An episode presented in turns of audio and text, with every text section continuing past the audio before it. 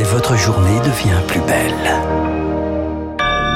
Bonjour et bon réveil, excellente journée, Radio Classique, il est 7h.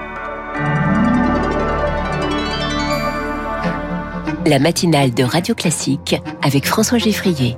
Le gaz toujours plus cher, plus 12,6% à partir du 1er octobre. Nouvelle hausse liée à la flambée des cours mondiaux. Décryptage dès le début de ce journal. Le cri d'alarme des médecins de Guyane. Le variant Delta du Covid y fait des ravages. Les hôpitaux sont pleins. Ce matin, il n'y a plus aucun lit de réanimation libre.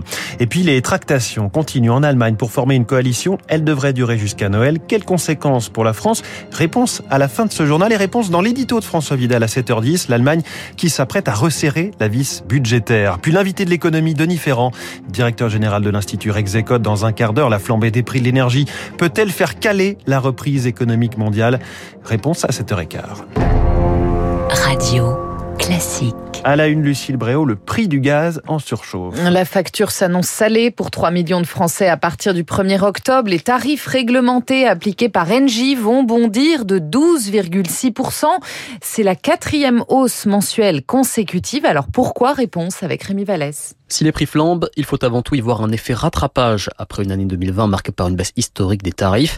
Mais c'est loin d'être la seule raison, explique François Carlier de l'association Consommation, Logement et Cadre de Vie. Là, ça va au-delà parce que euh, il y a une surchauffe, il y a des goulets d'étranglement euh, sur l'approvisionnement et puis parce que les marchés là de gros et du gaz construits par la libéralisation quand même fonctionnent pas bien. Ces effets de yo-yo sont vraiment extrêmes. Il faut revoir en Europe l'organisation de cette euh, libéralisation des marchés. Car ceux qui en payent les effets, ce sont bien sûr les consommateurs pour qui la facture promet d'être très salée. Il faut s'attendre sur bien 2 à 300 euros, parfois plus un de hausse pour un ménage. Donc ça vient écréter le reste à vivre, ça vient pour les, les revenus les plus modestes et ça vient créer une tension sur le budget pour les ménages plus classe moyenne. Une tension qui pourrait vite se transformer en contestation, prédit Philippe Moiti. Il est le coprésident de l'Observatoire Société et Consommation. N'oublions pas que le mouvement des Gilets jaunes est né de ce type de contexte. Quand les, les prix se mettent à flamber sur des postes de dépenses contraintes qui ne font pas plaisir, hein, mais qu'on est obligé d'engager pour pouvoir mener sa vie, hein, c'est particulièrement mal vécu. Là, ça nous fait un cocktail qui va donner vraiment le sentiment que le pouvoir d'achat est attaqué. Ne manque qu'une ultime étincelle, estime le professeur d'économie.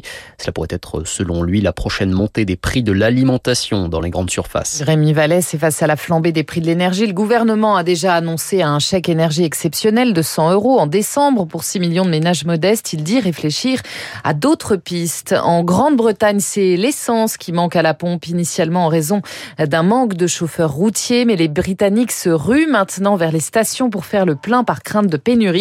Londres demande ce matin à l'armée de se tenir prête pour stabiliser l'approvisionnement si nécessaire. Une bonne nouvelle pour l'industrie française de défense après l'annulation du super contrat avec l'Australie. La Grèce s'apprête à acheter trois frégates et trois corvettes à Paris. Un contrat militaire détaillé ce matin à l'Elysée par Emmanuel Macron et le premier ministre grec.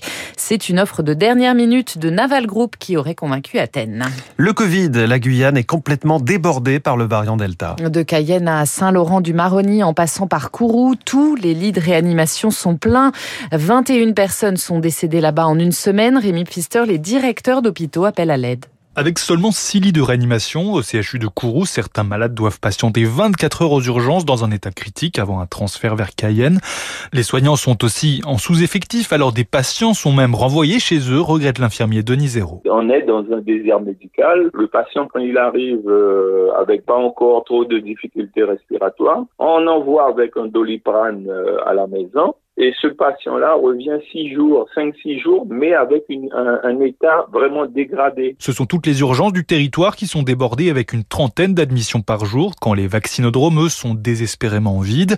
La couverture vaccinale plafonne à 30% depuis des mois, selon Claude Flamand, épidémiologiste à l'Institut Pasteur de Guyane. Il y a les vaccinosceptiques qui sont beaucoup plus favorables à l'immunité innée, euh, l'utilisation de remèdes traditionnels. Euh, ça, c'est la moitié, on va dire, de, du groupe des, de populations vraiment réfractaires. Il y a une diminution de la confiance dans les autorités locales euh, au cours du temps et ça, ça facilite pas les choses. La Guyane vit encore sous le coup d'un semi-confinement. Les restaurants sont toujours fermés, la vie sportive réduite au minimum. Des restrictions qui pourraient perdurer tant que les 25% d'indécis ne seront pas prêts à se faire vacciner. À noter que le ministre des Outre-mer, Sébastien Lecornu, est sur place jusqu'à ce soir. Le vaccin anti-Covid dans un bras, celui contre la grippe dans l'autre. La haute autorité de santé recommande, elle, la vaccination simultanée alors que l'automne commence. La La campagne anti-grippe doit commencer le 26 octobre. Essayer de mettre des mots sur l'horreur. Après les enquêteurs, c'est au tour des rescapés et des proches de victimes de prendre la parole au procès des attentats du 13 novembre. Cinq semaines d'audition, 300 personnes attendues à la barre. Cela commence aujourd'hui avec les personnes qui se trouvaient autour du Stade de France. Il est 7h05 sur Radio Classique. Le livre Riposte d'une autre victime de Gabriel Matzneff. Son nom, Francesca G. Lorsqu'elle rencontre Gabriel Matzneff, elle a 15 ans, lui 37. Dans un livre autoproduit qui sort aujourd'hui, L'arme la plus meurtrière, elle dresse le portrait d'un prédateur en attendant un hypothétique procès. Latifa Benari préside L'Ange Bleu, une des associations qui a attaqué l'écrivain pour apologie de la pédocriminalité. Je voudrais qu'il soit à la barre comme tous les auteurs, comme tous les agresseurs, comme tous les abuseurs. Je trouve criminel qu'il continue à convaincre les gens qu'il avait une relation amoureuse. Quand Vanessa Springora a écrit son livre Le consentement, ça correspondait tout à fait à ce que j'ai entendu de la part des victimes euh, pendant des années.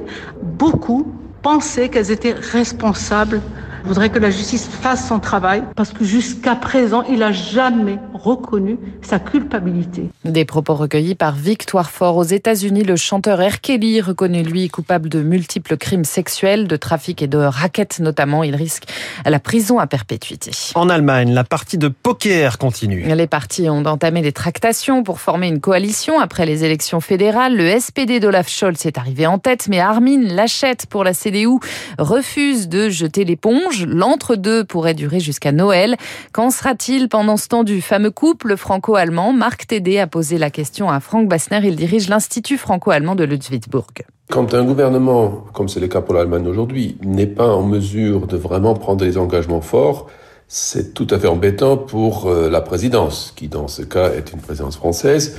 S'il y a un vote au Conseil européen où il faut l'unanimité, et l'Allemagne ne peut pas se prononcer parce qu'elle n'a pas encore l'appui euh, du nouveau gouvernement, ben, ça pourrait bloquer des décisions.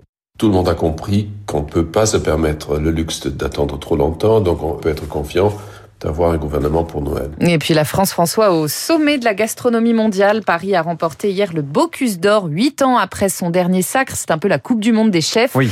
Deux épreuves cette année, un plateau autour du paleron de bœuf et une box à emporter entrée plat dessert sur une déclinaison de tomates cerises. Tomates complètement farcies avec de la crevette accompagnée d'un jus de tête de crevette tomatée. Ah vierge à l'huile d'olive de basilic et champignons de France et herbes sélectionnées. Voilà ce que, ce que nous a proposé le, chef gagnant David Tissot. Félicitations à lui. Merci beaucoup. C'était le, journal de 7 heures signé Lucille Bréau. Dans un instant, le rappel des titres de l'économie et l'édito de François Vidal des Échos avec le changement de tête à venir en Allemagne. On va passer du quoi qu'il en coûte en Europe à l'orthodoxie budgétaire, quoi qu'il arrive.